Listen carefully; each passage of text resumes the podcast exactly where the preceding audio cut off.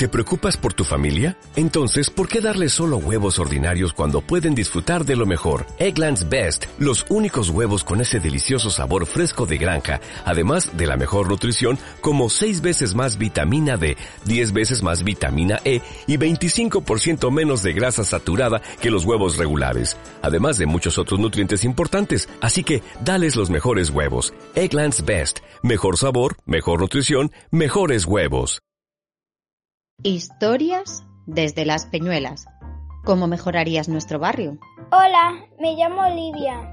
Yo soy Gema. Yo soy Lía. Y os vamos a contar un cuento. Se titula El jardín curioso, de Peter Brown. Érase una vez una ciudad sin jardines, ni árboles, ni plantas de ninguna clase. La mayoría de sus habitantes pasaban los días encerrados en sus casas, como lo podéis imaginar, era un lugar muy triste.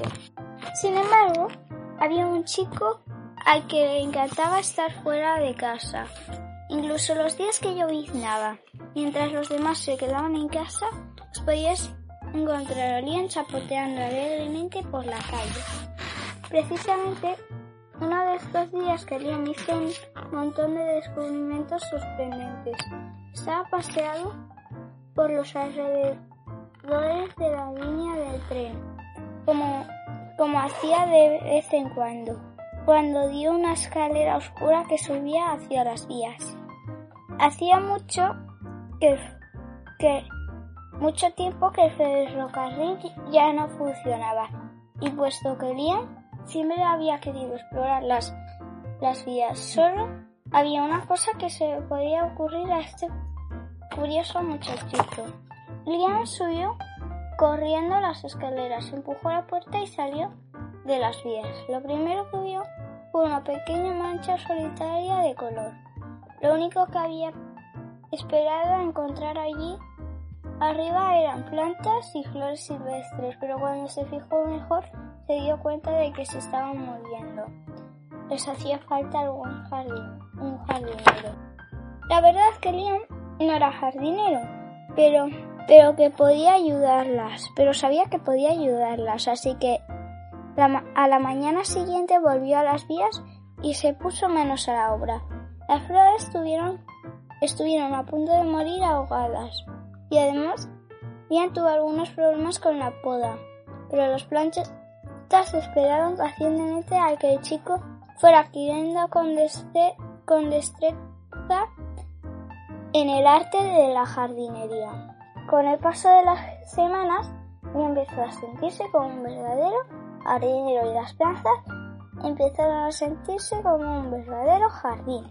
La mayoría de jardines no se mueven nunca de sitio, pero no era un jardín normal y corriente, con kilómetros y kilómetros de vías por delante. El jardín se movía de impaciencia por explorar su entorno. Las primeras en moverse fueron las pequeñas malas hierbas, más resistentes y los musgos. Aparecieron cada vez más lejos, a lo largo de las vías, y el resto de las plantas, de plantas más delicadas los siguieron de cerca. Durante los meses siguientes, Liam y el jardín curioso exploraron todos los rincones de las vías.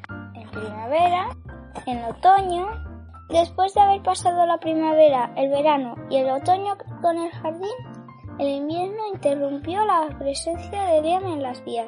Durante esa estación cayó un grueso manto de nieve por primera vez desde que había convertido en jardinero.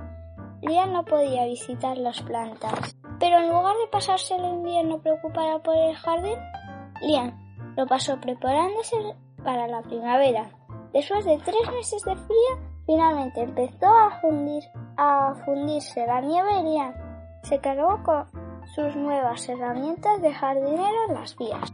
El invierno había hecho mella en el jardín, pero gracias a los preparativos de Liam, sus nuevas y útiles herramientas y un poco de ayuda a eso, las plantas despertaron pronto de su sueño invernal. El jardín había querido explorar el resto de la ciudad. Aquella primavera finalmente podía emprender la marcha como la vez anterior, las pequeñas malas hierbas más resistentes y los musgos salieron primero. aparecieron cada vez más lejos de las vías y el resto de plantas más delicadas lo siguieron de cerca. El jardín se sentía especial curiosidad por las cosas viejas y olvidadas. Algunas plantas aparecieron donde no deberían. Otras aparecieron misteriosamente todas de golpe. Pero la aparición más sorprendente de todas fue la, la de los nuevos jardineros. Muchos años después las flores y las plantas crecían por toda la ciudad, pero entre nuevos jardines el favorito de Liam era aquel donde empezó todo. Fin. Este cuento ha acabado. ¿Y qué hemos aprendido para mejorar nuestro barrio Que, con este cuento? que las plantas son muy importantes y que y nos hacen que, nos- que el aire sea más, sea más fresco. Y es más bonito, da más Sí. alegría, ¿verdad? Sí. ¿Qué nos gustaría? ¿Dónde nos gustaría plantar más plantas? A mí me gustaría crecer muchas plantas, así sería un bosque gigante.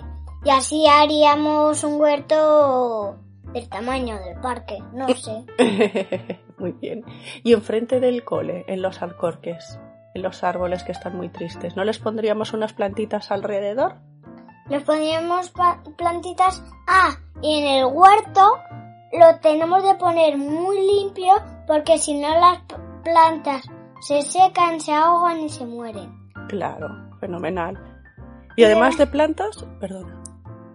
También deberían empezar a recoger las cacas las personas que llevan perros a la calle. Sí, porque Eso. la puerta del cole es un asco, ¿verdad? Sí. ¿Y qué podríamos hacer para que la gente se concienciara que tiene que recoger las caquitas de los perros? Ponen muchos carteles Eso podemos poner algunos carteles. y banderines con colores chillones. Podemos poner banderines también. ¿Alguna otra cosa que os gustaría para mejorar el barrio? Puedes decírselo, pero no gritando. Pero no gritando, hay que decir las cosas educadamente, claro que sí. Ya. Y también que pasasen menos coches y hubiese menos peligro. Mmm, sí.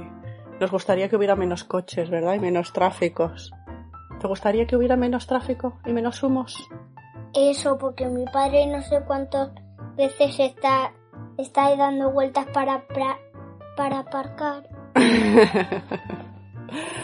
Muy bien, pues estas son nuestras aportaciones entonces. Sí. Nos despedimos.